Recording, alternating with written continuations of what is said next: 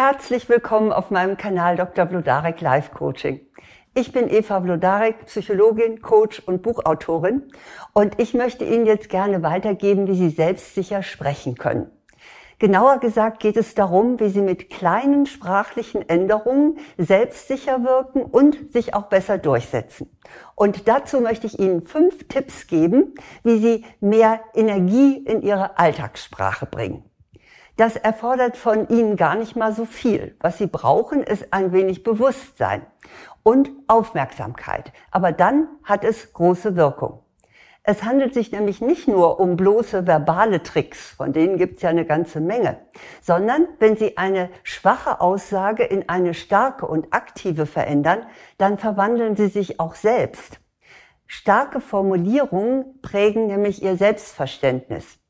Es gibt immer einen, der Ihnen nämlich genau zuhört, und zwar heimlich, sobald Sie den Mund aufmachen, und das ist Ihr Unterbewusstsein. Ihr Unterbewusstsein registriert ganz exakt, was sie gerade über sich oder über die Situation sagen. Und dabei nimmt es die Bedeutung ihrer Worte immer ganz gläubig und kritiklos auf. Wenn Sie halbherzig sprechen, dann speichert Ihr Unterbewusstsein, dass Sie unsicher sind. Aber mit einem Powersprachschatz dagegen erzielen Sie einen doppelten Gewinn. Und zwar einmal erziehen Sie sich selbst zu einem selbstsicheren Menschen und gleichzeitig wirken sie in diesem Sinne auch auf ihre Umgebung. Also ich denke, ich habe Sie überzeugt, dass es sich lohnt, selbstsicher zu sprechen. Und dazu möchte ich Ihnen gerne die fünf Elemente einer selbstsicheren Sprache weitergeben. Mein erster Tipp ist, seien Sie eindeutig. Es gibt ja so ein schönes englisches Sprichwort, das sagt, du kannst den Kuchen nicht gleichzeitig behalten und essen. Und genau das versuchen Sie aber, wenn Sie eine Aussage treffen und sie im gleichen Atemzug wieder in Frage stellen. Das äh, kann sich etwa so anhören. Also eigentlich muss der Bericht bis heute Abend fertig sein. Muss er oder muss er nicht? Nicht ganz eindeutig. Oder Sie sagen, also ich denke mal, ich komme so um sieben. Ja, kommen Sie nun um sieben oder kommen Sie noch nicht? Oder Sie sagen, also äh, ja, ich werde versuchen, das so bald wie möglich zu erledigen. Werden Sie? Werden Sie es nur versuchen oder werden Sie es auch tun? Also solche Doppelbotschaften dienen meist dazu, sie so nach allen Seiten abzusichern. Einerseits möchten sie ihre Wünsche und ihre Meinungen durchsetzen, aber andererseits wollen sie aber auch nicht zu sehr auftrumpfen oder ihr Gegenüber vor den Kopf stoßen. Oder möglicherweise sind sie sich auch ihrer Sache nicht ganz sicher. Oder sie haben die berühmten zwei Seelen in der Brust, die sich auf diese Weise äußern. Das Ergebnis ist aber immer das gleiche. Sie wirken uneindeutig und damit weniger souverän.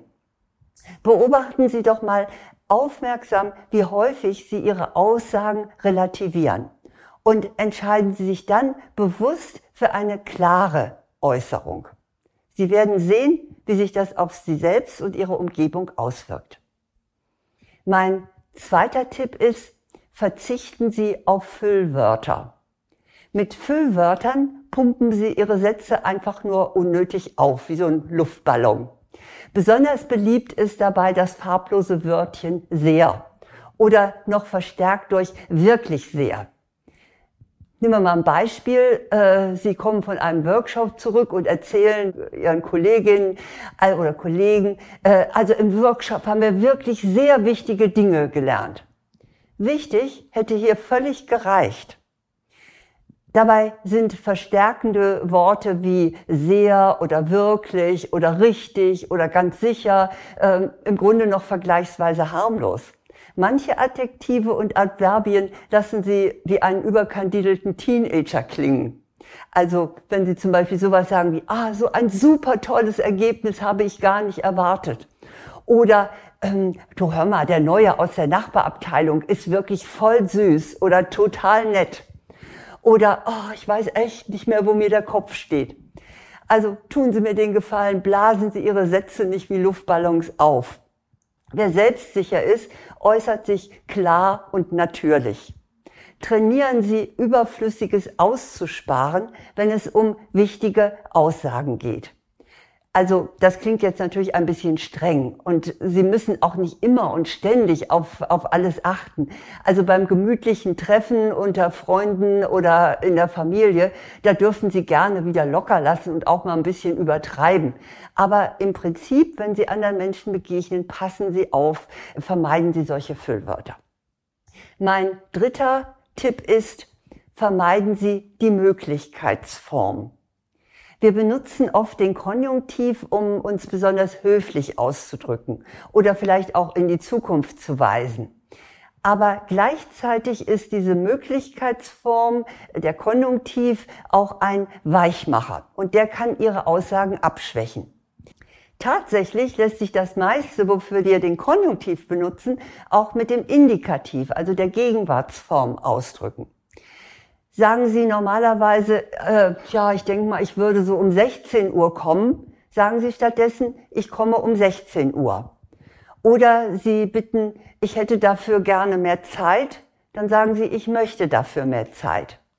Oder Sie fragen, könntest du das bis Montag fertig machen? Dann sagen Sie stattdessen, machst du das bitte bis Montag fertig? Auf diese Weise klingt Ihre Aussage oder Ihre Bitte zwar immer noch höflich, aber wesentlich stärker. Und das lässt Sie entschiedener wirken. Gleichzeitig, wie ich ja schon eingangs sagte, stärken Sie sich auch selbst damit. Sie nehmen sich in die Pflicht, anstatt Ihre Aufgaben oder Ihr Vorhaben so ins Vage zu verschieben, sagen Sie es ganz präzise und sind dadurch auch selber verpflichtet, es anzugehen. Achten Sie doch mal darauf und schalten Sie bewusst von der Möglichkeitsform in die Gegenwartsform. Mein vierter Tipp lautet, halten Sie sich raus. Ja, in vielen Fällen ist es sinnvoll, dass Sie Ihre Aussagen mit der berühmten Ich-Botschaft beginnen. Die heißt so, weil der Satz, den Sie sagen, mit Ich beginnt. Etwa so. Also ich fühle mich gekränkt, wenn du mich immer unterbrichst. Ich fühle mich gekränkt. Ziel einer Ich-Botschaft ist es, Verantwortung für die eigenen Wünsche, Gefühle und Anweisungen zu übernehmen. Im Prinzip ist das auch richtig. Jedenfalls ist eine Ich-Botschaft wesentlich effektvoller als eine sogenannte Du-Botschaft, wo man dem anderen dann einen Vorwurf macht. Nie machst du und immer tust du. Ne? Also Ich-Botschaft ist im Prinzip richtig. Aber sie ist nicht immer sinnvoll. Es gibt auch Situationen, in denen Sie Ihre Aussage schwächen, wenn Sie per Ich sprechen und sich ins Spiel bringen. Lassen Sie dazu doch einmal die Variante des folgenden Satzes auf sich wirken. Also, ich sage jetzt mal zunächst, ich finde, dass das zu weit geht und dann sage ich, das geht zu weit. Merken Sie den Unterschied? Beginnen Sie also niemals einen Satz mit dem Wörtchen ich, wenn es nicht ausdrücklich um sie geht. Rücken Sie stattdessen sprachlich das Problem in den Mittelpunkt. Ich habe dafür ein ganz schönes äh, Beispiel, das mir das auch nochmal selbst verdeutlicht hat. Wie wichtig es sein kann, manchmal auf das Ich zu verzichten und die Sache in den Mittelpunkt zu rücken, das bestätigte sich für mich vor längerer Zeit auf einem Seminar für Mitarbeiterinnen in einer Behörde. Eine der Angestellten beklagte sich innerhalb des Seminars, dass sie völlig überlastet sei. Und sie hatte sich auch schon mehrfach darüber bei ihrem Vorgesetzten beschwert, aber der hatte da immer nicht wirklich darauf reagiert. Ich fragte sie, was haben Sie denn genau zu ihm gesagt? Ach, sagte sie, ich habe zu ihm gesagt, ich schaffe die Arbeit einfach nicht. Und dann fragte ich weiter, und was hat er geantwortet? Da sagte sie, ja, also er hat gesagt, da müssen Sie sie eben besser organisieren. Mhm, da ging mir natürlich ein Kronleuchter auf. Ich riet ihr, statt der Ich-Botschaft demnächst zu sagen, die Arbeit ist nicht zu bewältigen. Es war ihr anzumerken, wie es förmlich Klick bei ihr machte. Sie sagte, ja, Mensch, klar, das ist es. Wenn es an der Arbeit liegt und nicht an mir, dann kann mein Vorgesetzter den Fehler nicht mehr so leicht auf mich schieben. Genau. Wenn Sie die Sache in den Mittelpunkt setzen, dann sind Sie sozusagen aus der Schusslinie. Überlegen Sie also, wo Sie den Schwerpunkt setzen wollen. Sagen Sie nur dann ich, wenn es tatsächlich um Ihre Person geht. Mein fünfter Tipp ist, machen Sie Schluss mit falscher Bescheidenheit. Tja, wir nutzen so gerne Floskeln, mit denen wir verbal den Kopf einziehen. Ich will Ihnen gerne mal ein paar Klassiker nennen. Ach, ich bin mir nicht sicher, aber. Oder eins meiner Lieblingssätze, darf ich mal eine ganz dumme Frage stellen? Oder auch, ja, möglicherweise liege ich ja damit falsch, aber. Oder, ach, Sie kennen sich sicher besser aus als ich. Oder auch, also falls es Ihnen nicht zu viel Mühe macht, könnten Sie, ja, was im ersten Augenblick so höflich und angenehm zurückhaltend klingt, ist in Wahrheit ein unangemessenes sprachliches Kleinmachen. Sie signalisieren eben ihrem Gegenüber, wie harmlos sie sind und dass sie keineswegs vorhaben, ihm das Terrain streitig zu machen. Doch sagen Sie mir bitte, warum wollen Sie Ihre Stärke oder Ihre Kompetenz verstecken? Damit man sie mag? Tja, es ist fraglich, ob Sie das überhaupt auf diese Weise erreichen. Viel wahrscheinlicher ist, dass Sie an Respekt verlieren. Oder möchten Sie bewirken, dass sich Ihr Gegenüber auf Augenhöhe und gleichwertig fühlt, obwohl das gar nicht der Fall ist? Da gibt's das schöne Sprichwort, einem Lahmen nutzt es nichts, wenn der Gesunde neben ihm hinkt. Mit verbalen Bücklingen können Sie weder Neid noch Aggression verhindern. Wie sehr Sie sich auch darum bemühen, die anderen spüren immer noch intuitiv, ob Sie ihnen unterlegen sind oder nicht. Also Geben Sie die falsche Bescheidenheit auf und stellen Sie Ihr Licht nicht länger unter den Scheffel. Lassen Sie in Zukunft die Duckmäuserfloskeln weg und machen Sie sich mit Ihren Worten so groß, wie sie wirklich sind.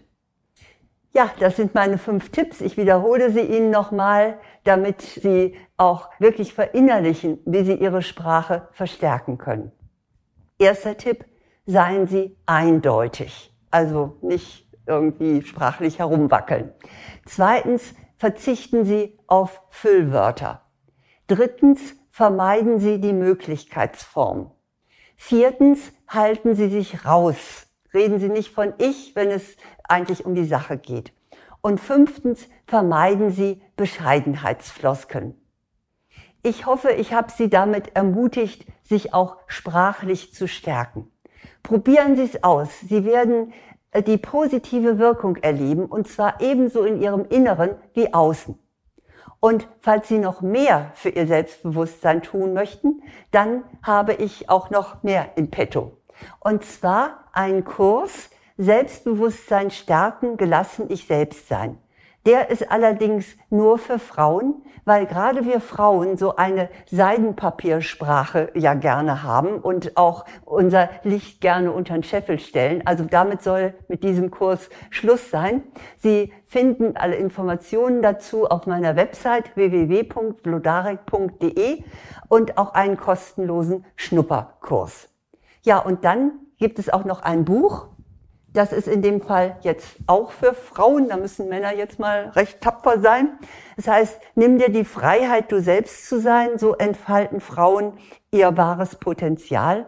Auch das ist eine große Unterstützung in Richtung Selbstvertrauen, Selbstbewusstsein und auch Selbstwert. Doch nun wünsche ich Ihnen erst einmal viel Freude, viel Energie beim Verändern ihrer Sprache in Richtung Selbstsicherheit und Powersprache. Sie werden sehen, es wirkt. Alles Gute.